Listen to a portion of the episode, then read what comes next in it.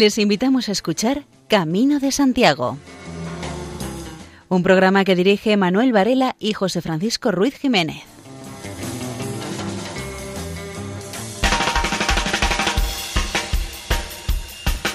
En estos precisos momentos comienza este programa dedicado a divulgar casi todo lo concerniente a la temática jacobea, o sea, a la devoción al apóstol Santiago, principalmente en una de sus manifestaciones, como es la peregrinación hasta su tumba en Compostela. Reciban un saludo de María José López en la locución, Luis Miguel Gálvez en la cuestión técnica, José Francisco Luis Jiménez en la revisión y de quienes habla Manuel Antonio Varela.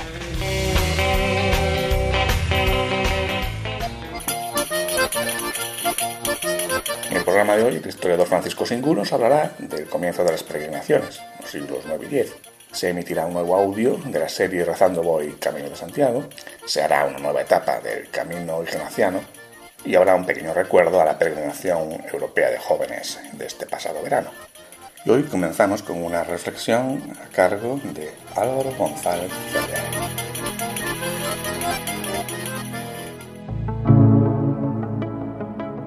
Pienso que está sobrevalorado el pensamiento de algunos acerca de que los finales son siempre malos porque significan que algo se acaba.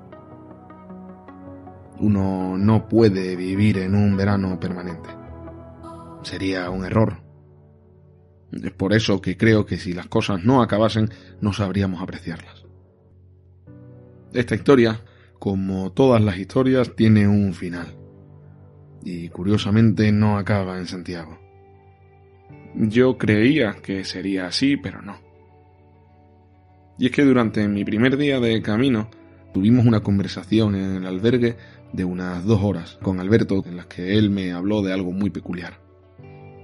Algo que parecía sacado de la mente del mejor de los guionistas. Alberto me contaba que en la plaza de las platerías Justo al lado de la plaza del Obradoiro se encuentra en la fachada un crismón.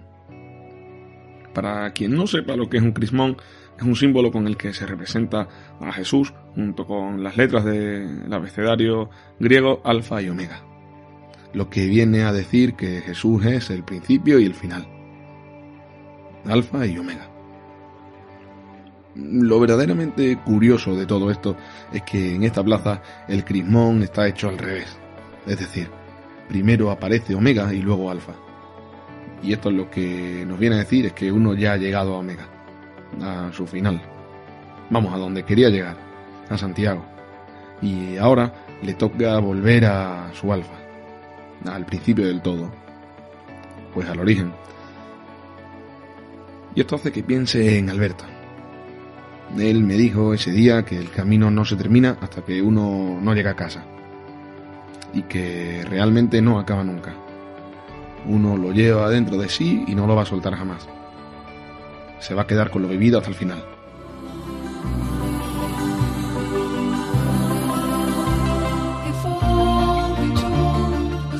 Con motivo del fallecimiento de Pablo Sanz Zudaire, azqueta, conocido como Pablito el de las varas, Ander Izaguirre escribía lo siguiente. Descansa en paz, Pablito. Algunos peregrinos aguantan las primeras etapas sin bordón. A falta de ese apoyo, las caminatas son más incómodas, el esfuerzo se lleva peor, las rodillas y la espalda se resienten. Les tienta la posibilidad de comprarlo en alguna tienda de Pamplona o Estella, pero aguantan, prefieren aguantar, porque saben, la noticia corría por todo el camino, que en Azqueta les esperaba Pablito, el hombre que regala varas. Había incluso peregrinos que llegaban con modernos bastones telescópicos, con sus puños ergonómicos antideslizantes, tres tramos plegables de aluminio y cinta de ajuste a la muñeca. Pero cuando alcanzaban Azqueta, siete kilómetros después de Estella, los cambiaban por una simple vara de avellano. Pablito Sanz, el que decían en el pueblo que era el hombre que se había hecho famoso por dar palos, durante 25 años estuvo regalando varas a los peregrinos. Él mismo calculaba que daría unas 800 o 1000 cada año, así que en total unas 20 o 22 mil desde que empezó con esta costumbre a principios de los años 80. Él comentaba que veía a los peregrinos pasar con unos palos muy malos, recogidos en cualquier sitio. Un día en la zona de Velate cortó unas 70 u 80 varas de avellano, que es resistente y ligero, y se las llevó hasta casa en su SEAT 127. Pablito esperaba en la orilla del camino, en lo alto del repecho por el que llegan jadeando los peregrinos. Le gustaba charlar con ellos. A los que llegaban sin bordones o con bastones malos, les ofrecía uno de los suyos. Les invitaba a la parte trasera de su casa, donde almacenaba montones de varas, calabazas que él mismo cultiva para regalar los peregrinos, y también conchas que le enviaban desde Galicia porque él no podía sembrarlas, claro. También tenían un montoncito de raíces leñosas de consuelda, una hierba con la que se preparan emplastos, cataplasmas y compresas para cicatrizar heridas y reducir inflamaciones, algo ideal para las rozaduras, los enguinces y las tendinitis e incluso para aliviar la artritis que el propio Pablito padecía. Y en un jardincito de esa parte trasera se levantaba un tesoro, una estela de hace 800 años en la que no se aprecian borrosas una cruz de Santiago y una cruz de los caballeros de Malta. La estela había sido encontrada en el campo. Pablito no solo regalaba varas, sino que enseñaba a usarlas. Explicaba que una vara no es un bastón, tiene que ser un palmo más alta que el peregrino, y hay que saber agarrarlas. En el llano, coger la vara a la altura del hombro, en las subidas más abajo, a la altura del pecho, y en las bajadas más arriba, a la altura de la cabeza. También explicaba que es importante acompasarla al andar, y Pablito mismo se arrancaba con la coreografía jacobea que repitió miles de veces. Empezaba con la vara apoyada en el suelo, luego la movía hacia adelante y daba un paso, dos, tres, y al cuarto volvía a apoyarla. Un, dos, tres, pum, un, dos, tres, pum. Y advertía a Pablito que había que llevar la columna vertebral siempre recta, porque hay peregrinos que van encorvados y acaban con dolores de espalda, de rodillas, de todo. Para quien camina cientos de kilómetros, cualquier mala posición o cualquier roce pueden derivar en un suplicio. Por eso Pablito mimaba hasta el último detalle.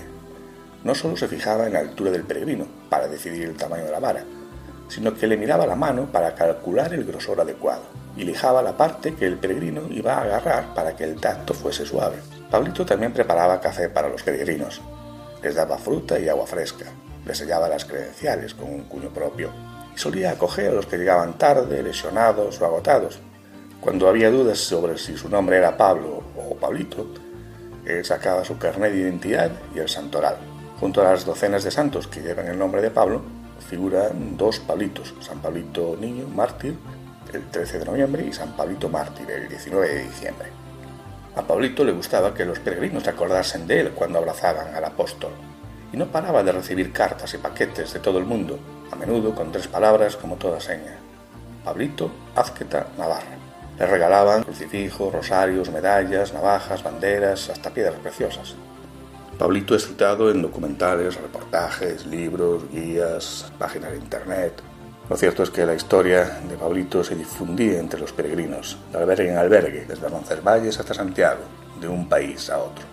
Y lo que transmitían muchos peregrinos era que el encuentro con Pablito era uno de los recuerdos que más emocionaba. Claro que había peregrinos que tomaban con recelo la invitación a entrar en su casa, pero se encontraron con algo que primero extraña, al no estar uno acostumbrado, y luego conmueve, la bondad, el desinterés, la hospitalidad con el forastero, que no es más que un café, una charla y una vara, decía Pablito. Si la vida no es más que eso, lo demás son complicaciones, como el dinero. Yo no quiero que me domine el dinero. Y aunque llegasen peregrinos cuando estuviese desayunando, dejaba el desayuno y salía a atenderles, algo a lo que no le daba importancia a Pablito, porque decía, ya está, eso es todo. De lo que más gozo es del bien, al mal no le saco ningún lucro. En fin, como se decía al principio de este In Memoria, escrito por Ander Izaguirre, descansa en paz, Pablito. Y hay que lamentar otro fallecimiento, pues el pasado domingo Galicia despedía al que ha sido uno de sus grandes investigadores. El sacerdote Eligio Rivas Quintas falleció a los 97 años, dejando tras sí un valioso legado que le hizo merecedor en vida de distintos reconocimientos. Había nacido en el año 1925 en Fondo de Vila, Xunqueira de Ambía, provincia de Ourense. Se hizo religioso, perteneciendo a la Orden de los Padres Paules, se licenció en Filología Románica en la Universidad de Santiago en el año 1975, doctorándose cuatro años más tarde. Sus trabajos de investigación etimológica y en toponimia son un referente en los estudios universitarios. Fundó y fue presidente de la Asociación Allegada Nomástica de la Universidad de Santiago y también fue miembro de la Real Academia de Historia. Su primera peregrinación no fue por el Camino de Santiago, sino que cuando tenía 22 años y durante una estancia en Inglaterra, hizo una peregrinación durante 14 días durante los cuales caminó 400 kilómetros desde Oxford hasta el santuario de Nuestra Señora de Walsingham. Y la primera peregrinación de Eligio Rivas a Santiago fue durante el curso del 1969. En aquel momento propuso a su alumnado de COU la opción de peregrinar hasta Compostela. Era año santo. Y Eligio Rivas, con 10 alumnos, hicieron una peregrinación nocturna. Pues caminaron toda la noche para recorrer los 60 kilómetros que le separaban del sepulcro del apóstol. Eligio Rivas estuvo en el momento de creación de la Asociación de Amigos del Camino de Santiago, la primera de esta índole en Galicia. Cuando comenzó a presidir esta asociación, ya había empezado a investigar la ruta mozárabe, en ocasiones, según Eligio Rivas, mal llamada Vía de la Plata, pues aunque la incluye, incluye muchos más trayectos. Cuando inició su labor en este campo, tuvo que trasladarse hasta Puebla de Sanabria para investigar el recorrido exacto, pues este tramo del camino mozárabe llevaba sin realizarse 70 años por falta de señalización. La ruta estaba totalmente cegada, por lo que en ese primer viaje se dedicó a marcar flechas en el suelo, en las zonas con posibilidad de confusión, para que los peregrinos siguiesen la dirección hacia Urense. En el número de julio y agosto de la revista Peregrino, revista del Camino de Santiago, publicó una primera parte de un trabajo titulado Dos itinerarios contiguos a Compostela, desde el Bierzo, camino francés, y por Sanabria, camino mozárabe. Es el último de un gran número de estudios publicados en esta misma revista, Peregrino, dedicados a la temática jacobea. Y entre sus libros, por mencionar uno, destaquemos el Cancionero del Apóstol Santiago. Finalmente, recordar que en Ourense, el albergue oficial, inaugurado en diciembre del año 2018, lleva el nombre de Eligio Rivas Quintas. Descanse en paz.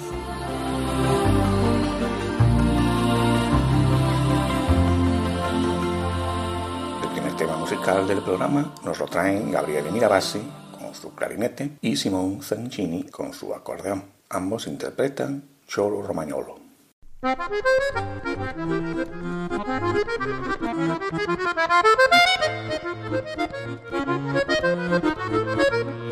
you.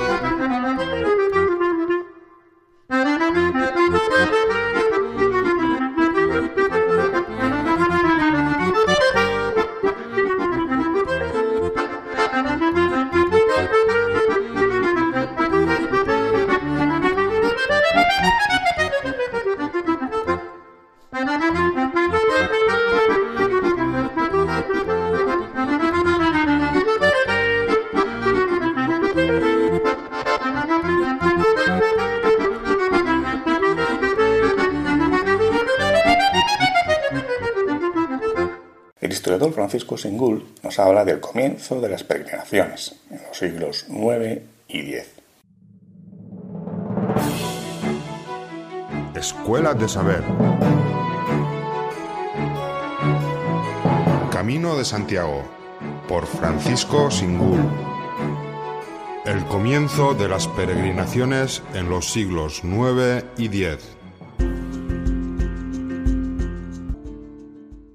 El fenómeno de la peregrinación a Compostela se documenta durante el episcopado de Sisnando I, siendo rey de Asturias Alfonso III el Magno.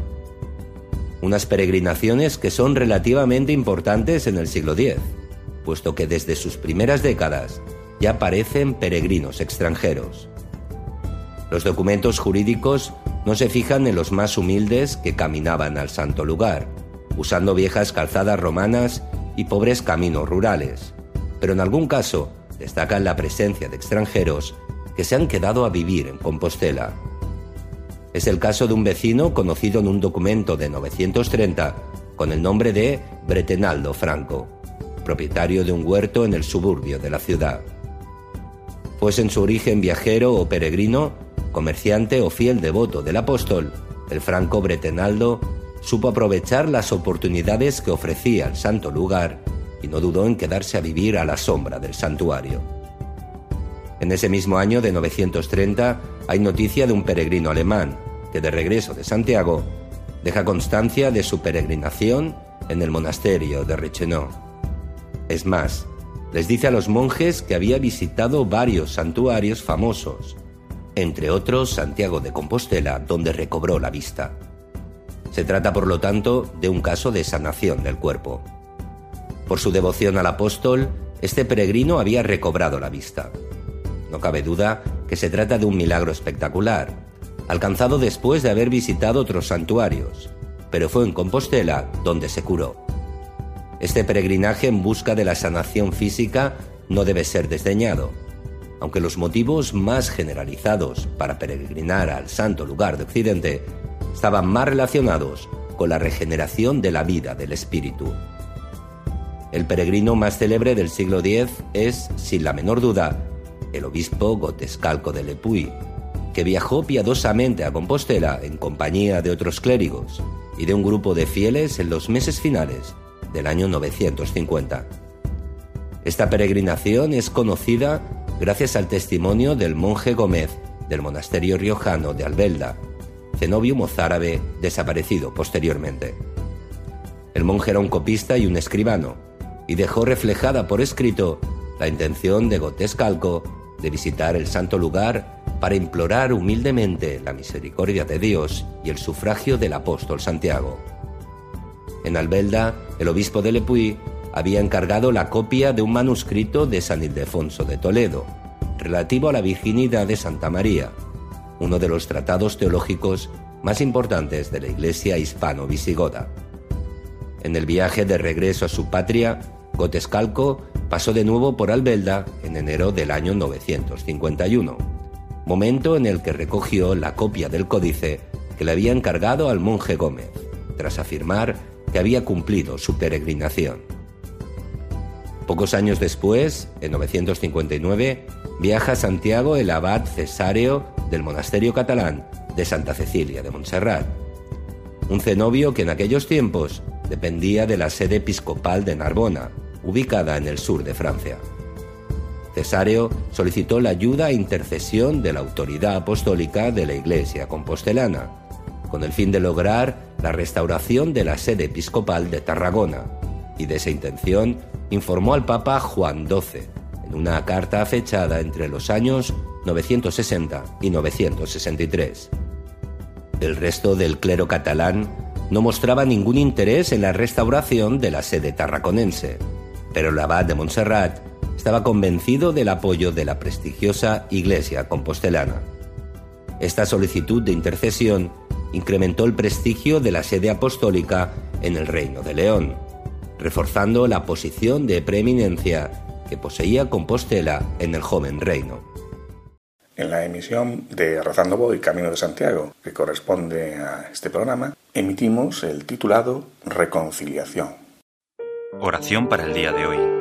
Reconciliación.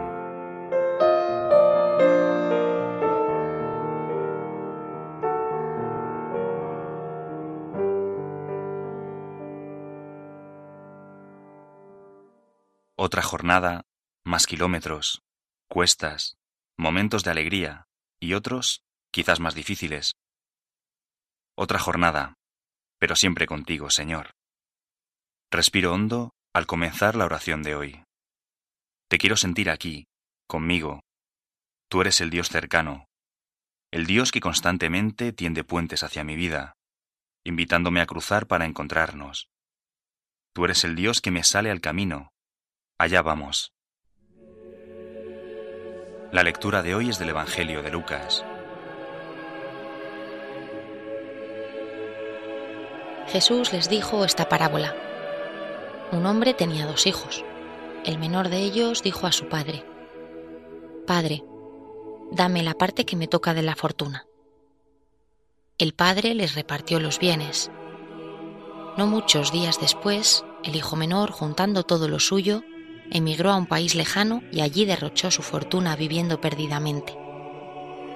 Cuando lo había gastado todo, vino por aquella tierra un hambre terrible y empezó él a pasar necesidad Fue entonces, y tanto le insistió a un habitante de aquel país, que lo mandó a sus campos a guardar cerdos. Le entraban ganas de llenarse el estómago de las algarrobas que comían los cerdos, y nadie le daba de comer.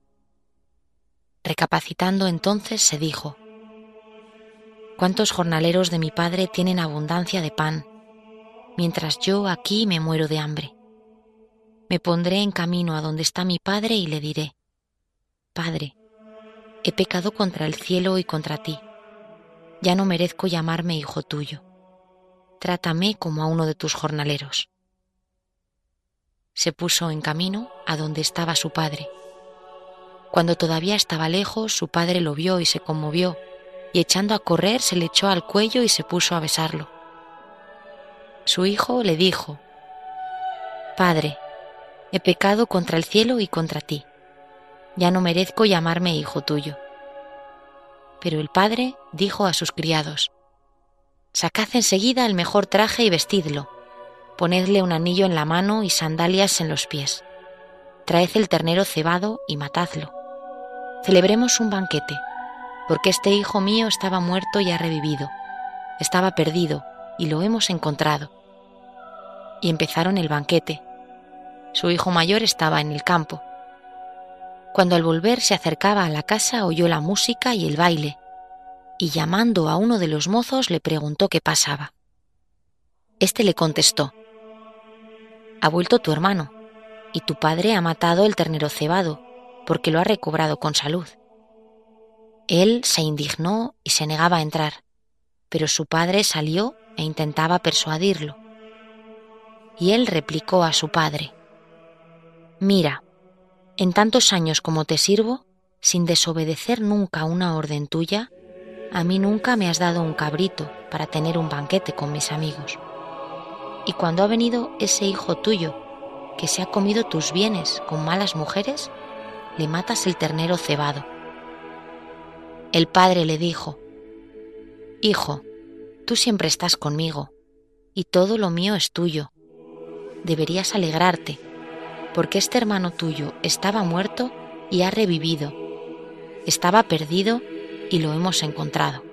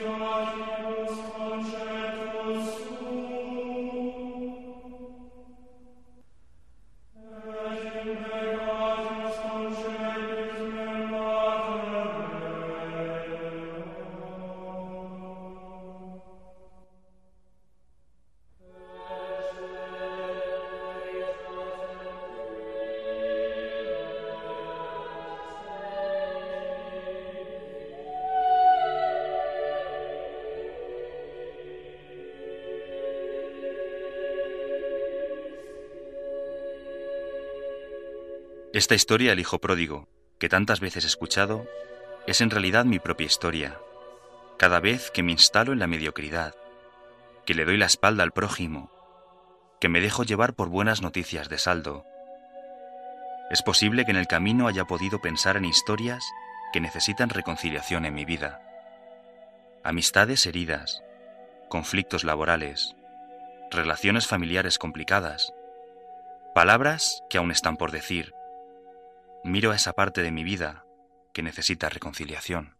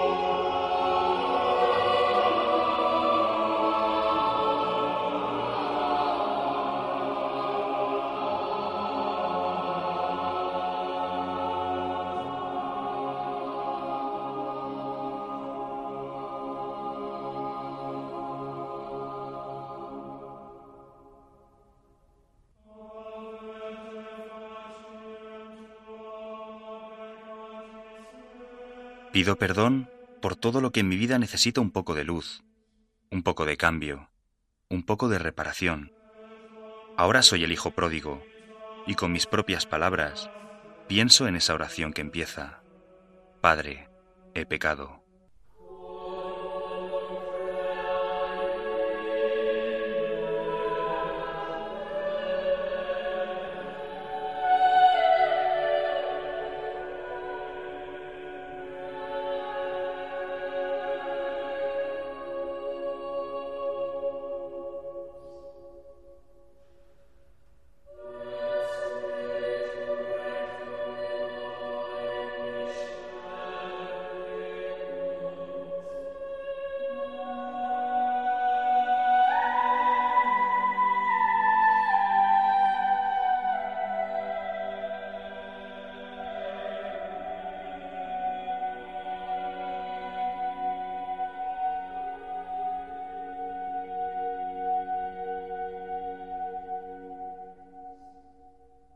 Ahora pienso en el padre del hijo pródigo, acogiéndole sin odio, sin amargura, sin reproche, diciéndole que siempre hay otra oportunidad, estrechándolo entre sus brazos.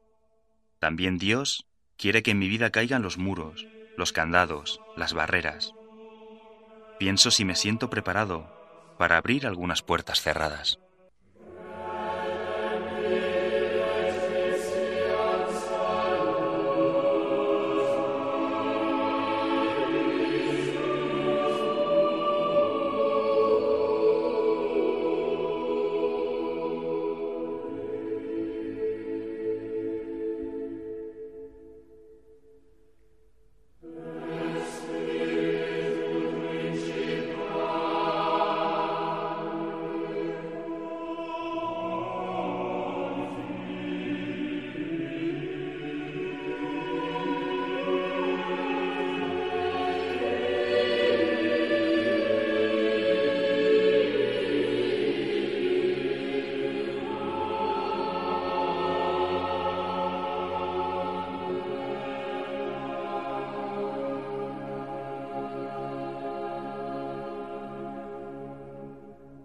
No te cansas de mí, aunque a ratos ni yo mismo me soporto.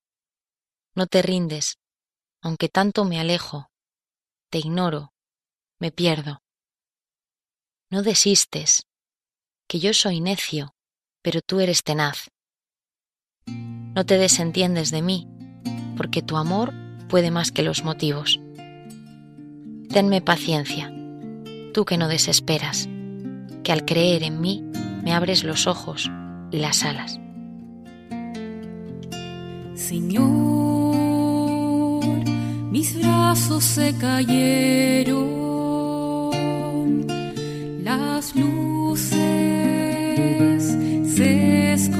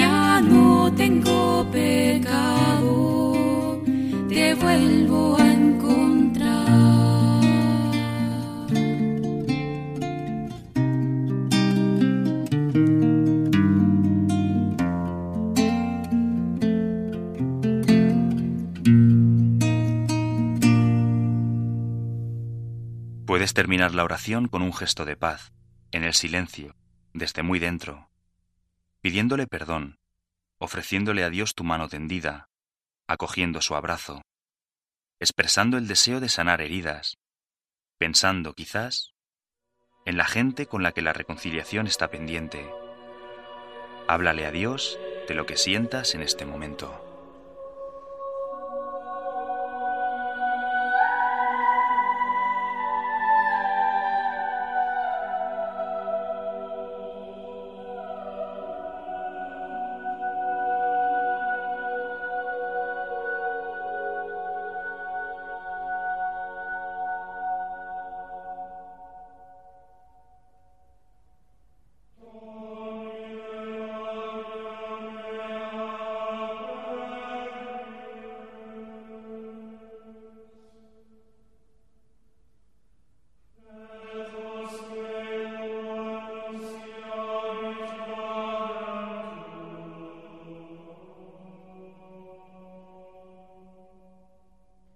De Cristo, santifícame. Cuerpo de Cristo, sálvame. Sangre de Cristo, embriágame. Agua del costado de Cristo, lávame. Pasión de Cristo, confórtame. Oh buen Jesús, óyeme. Dentro de tus llagas, escóndeme. No permitas que me aparte de ti. Del maligno enemigo, defiéndeme. En la hora de mi muerte, llámame y mándame ir a ti, para que con tus santos te alabe, por los siglos de los siglos. Amén. Están escuchando Camino de Santiago en Radio María. Y seguimos con un tema musical, el de Peter Drew titulado Cumaná.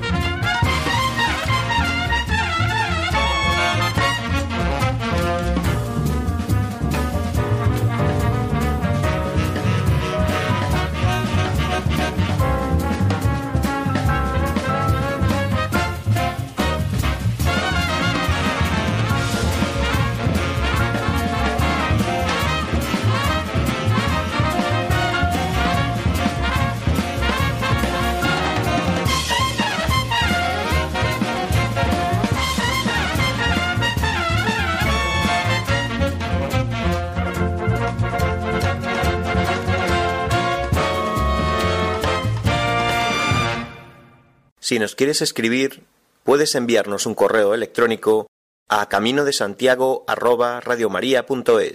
Y en el camino ignaciano que estamos realizando virtualmente, hoy corresponde hacer la etapa número 23.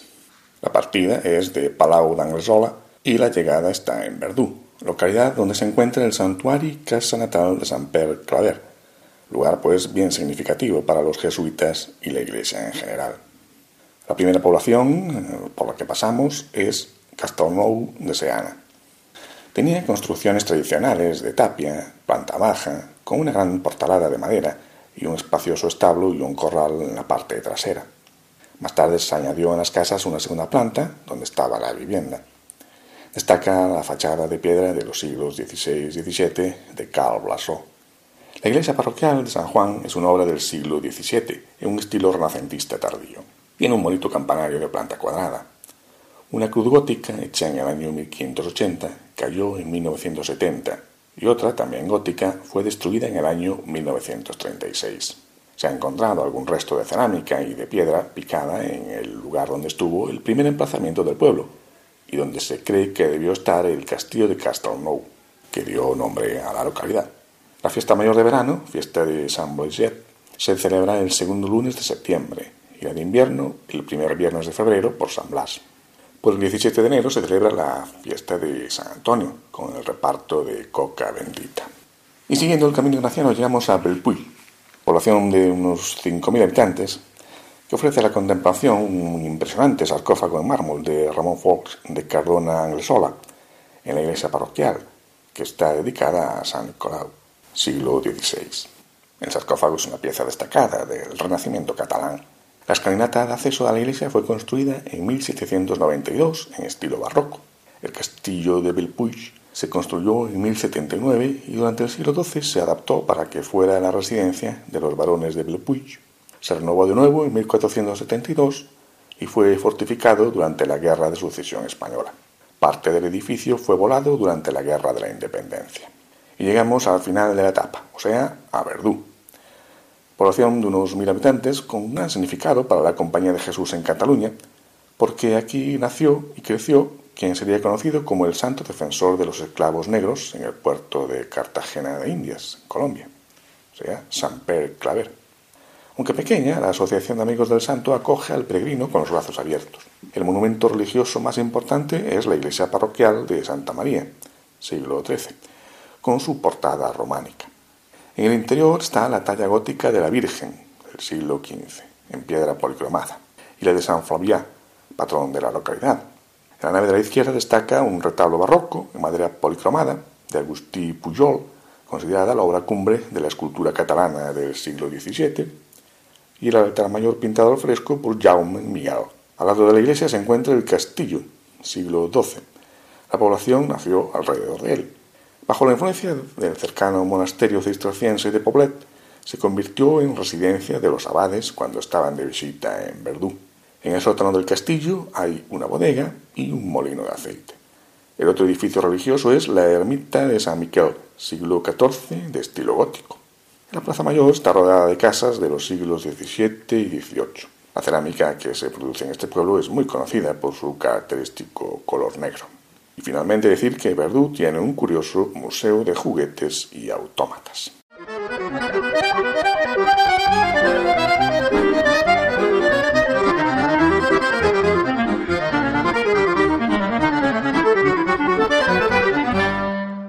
Están ustedes en la sintonía de Radio María. Mantenemos el mismo ánimo alegre, porque ahora estamos en la contemplación de la vida en su plenitud ya no hay nada que nos pueda detener en nuestro camino hacia la libertad y la felicidad eterna.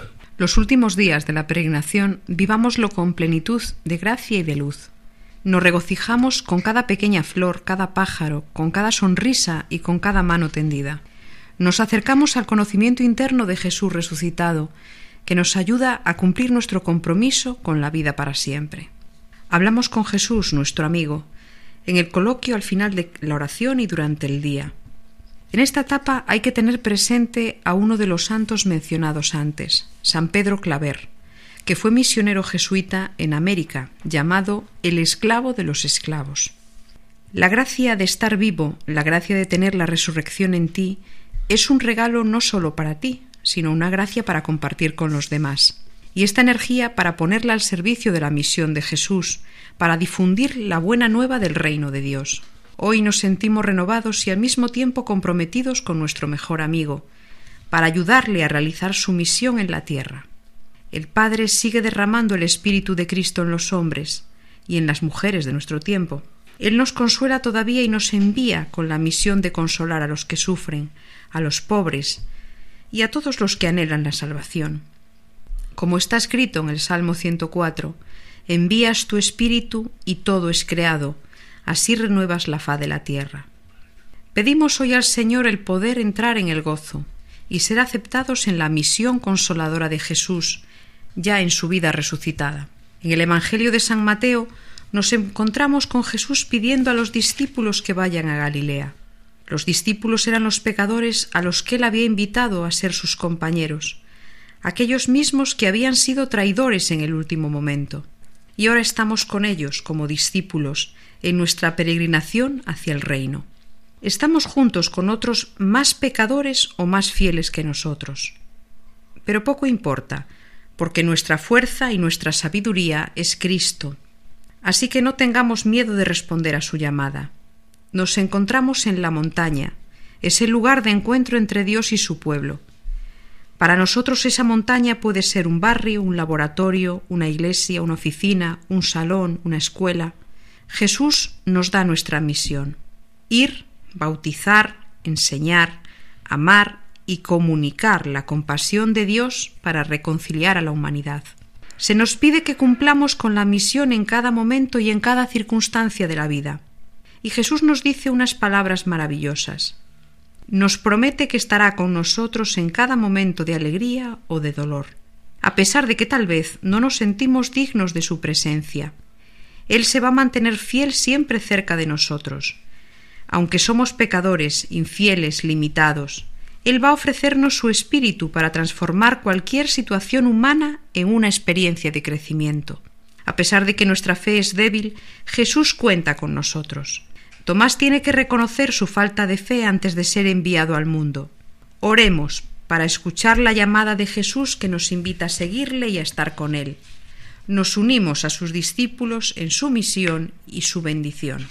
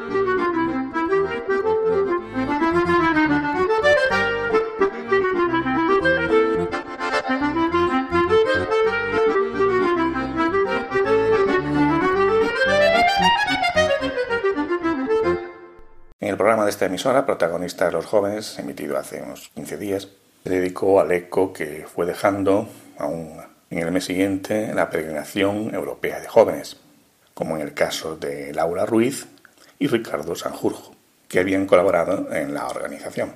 Nosotros queríamos invitar a los grupos a realizar el Camino de Santiago, ¿no? Porque siendo Año Santo, pues cae de cajón venir peregrinando hacia el apóstol y para encontrarse con él, ¿no? Entonces, pues eso nos encargábamos de, recibir las peticiones de los grupos que estaban interesados en realizar este camino y luego pues coordinar porque pues 12.000 personas no fue nada fácil. Entonces, bueno, pues intentamos también repartirlos por toda Galicia y preparar los caminos para que pudieran acogerlos y para que se pudieran llevar una buena experiencia. No, no podíamos usar solo los tradicionales, ¿no? los más conocidos. Y la verdad es que la mayor parte de las asociaciones de los caminos de toda Galicia se volcaron. ¿no?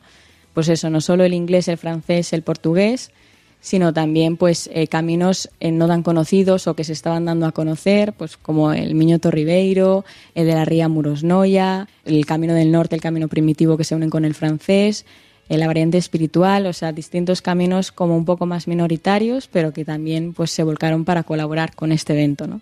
Eso yo colaboré en lo que pude y lo que los grupos iban queriendo organizar y las necesidades que surgían, pues yo intentaba subsanarlas y eso pues hacer las peticiones a los párrocos, a los ayuntamientos. Claro, es muy impresionante ver a muchos jóvenes que pues en las parroquias no se suele ver, entonces pues ahora es muy impresionante ver a muchos jóvenes rezando, confesándose, yendo a una misa multitudinaria, sobre todo al aire libre, que se nota, que se ve. Pero también a mí me impresionó mucho eh, cómo algunos ayuntamientos se volcaron en prepararles esa acogida a los grupos. Hubo ayuntamientos que no solo era abrir el pabellón, sino pues hacerles algún acto con bienvenida del alcalde, prepararles algún concierto. Eh, hay que darse cuenta que veníamos de una pandemia que veníamos de pues como de una temporada de sequedad de actividades, ¿no? de, pastoral juvenil. Y yo creo que todos venían como muy ilusionados de que por fin podíamos encontrarnos, pues la iglesia joven y compartir y ver que no estamos solos, que hay muchos jóvenes más.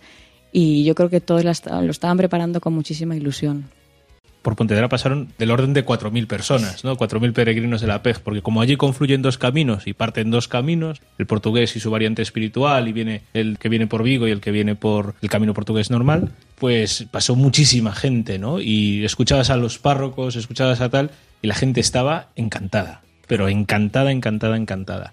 Además es que la experiencia del Camino de Santiago, los que estamos vinculados a parroquias por las que pasa el camino, sabemos que una vez te sientas a confesar es posible que no te levantes y te vayas a decir, oye, es que tengo que ir a celebrar la misa, perdón. Y cada vez más peregrinos jóvenes que, vienen a confesarse. O sea que, que muy, muy bien.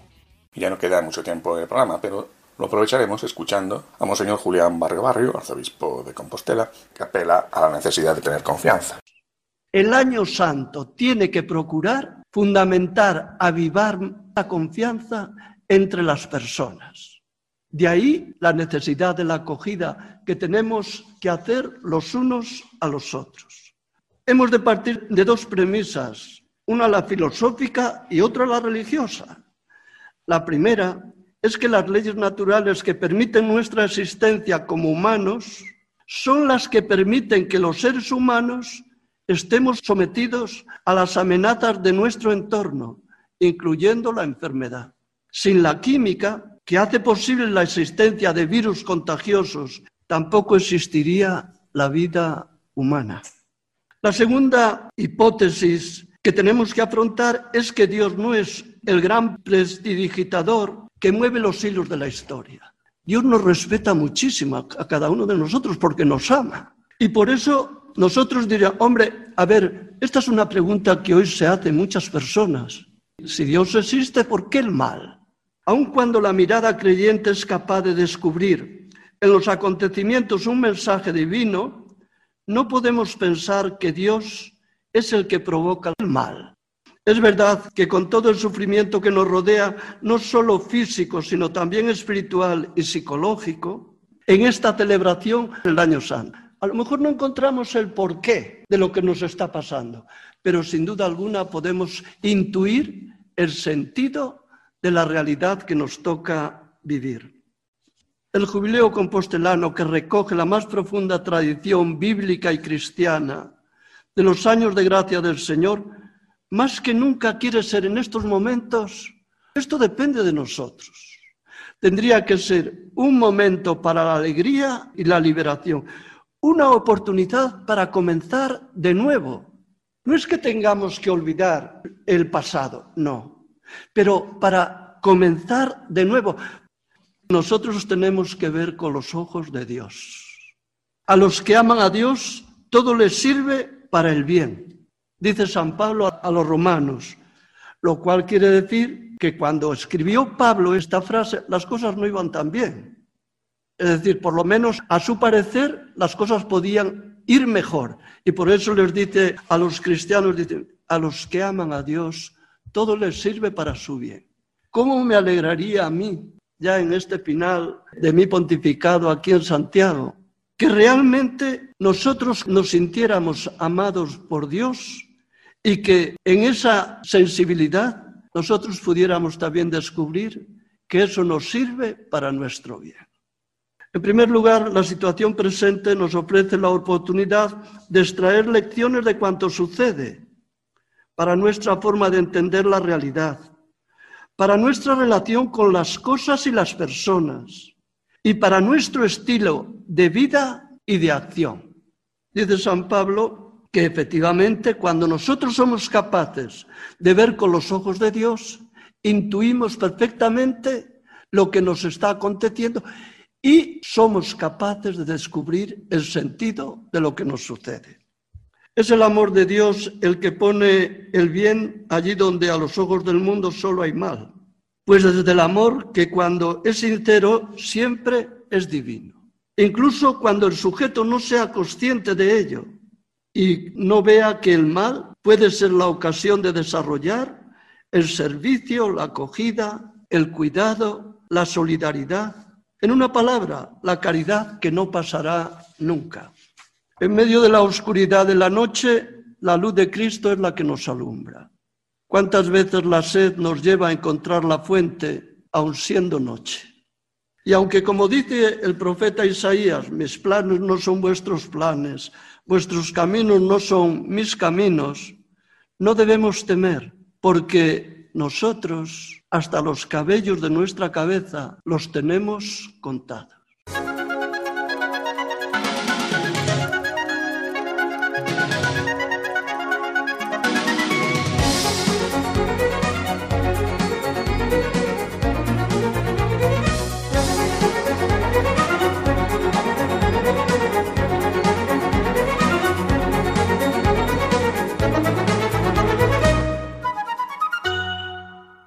Y hasta aquí el programa por hoy. Solo queda desearles un feliz día de los santos arcángeles. Muy buenas.